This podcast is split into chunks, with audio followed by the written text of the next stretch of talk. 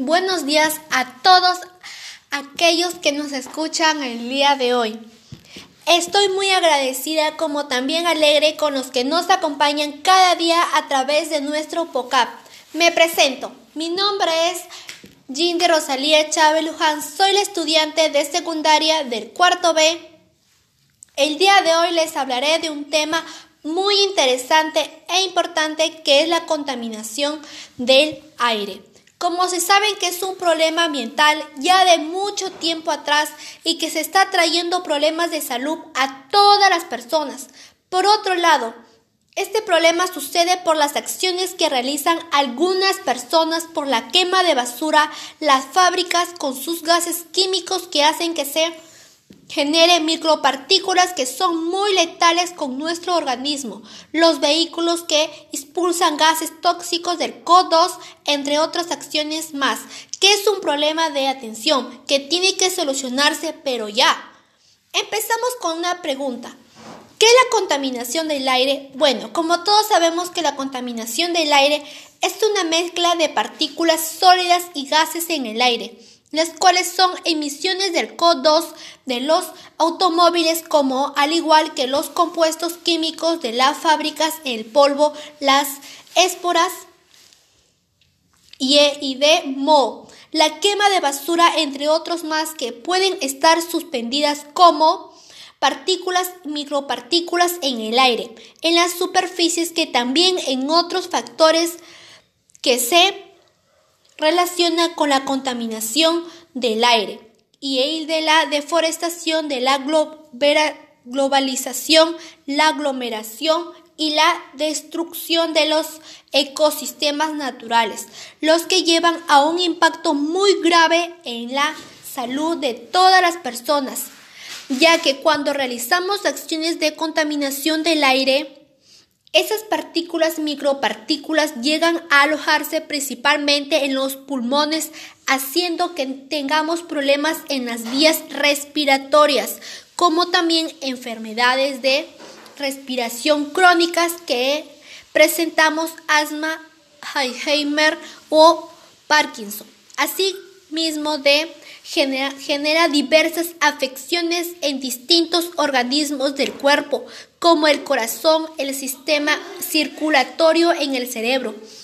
Por otro lado, les voy a compartir algunas alternativas para disminuir la contaminación del aire desde casa y que puedas preservar tu salud y la de tu familia. Comenzamos.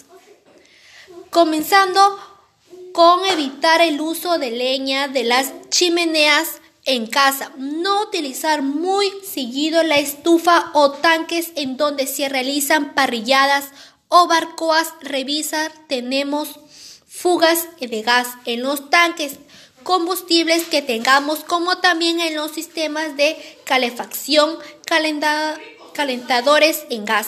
Evita usar automóviles principalmente durante las horas innecesarias, planea tus recorridos para combinar tus rutas y reducir el número de viajes.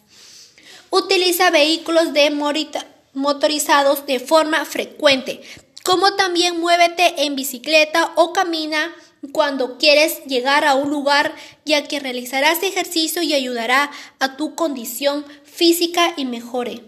Esas propuestas las puedes ver o escuchar como si fuera algo muy simple y pequeño, pero ayudará a que las podamos reducir la contaminación en el aire.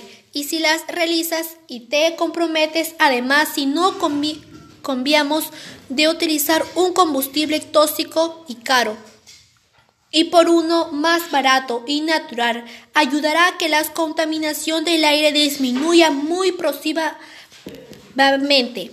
Asimismo, si tomamos nuevas costumbres de dejar de lado las parrilladas en casa como el uso de las chimeneas, la leña eh, o carbón, de esa manera puedes contribuir a prevenir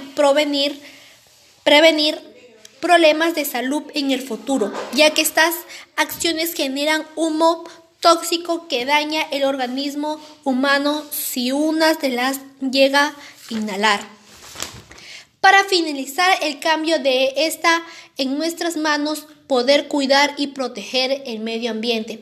Evita deforestaciones y otras acciones ya mencionadas para disminuir este fenómeno de la contaminación en el aire para que te dé esa manera no presentemos problemas luego en nuestra salud seguir contaminando recursos naturales como el aire, el agua y las tierras cultivos, ya que de esos recursos nosotros vivimos.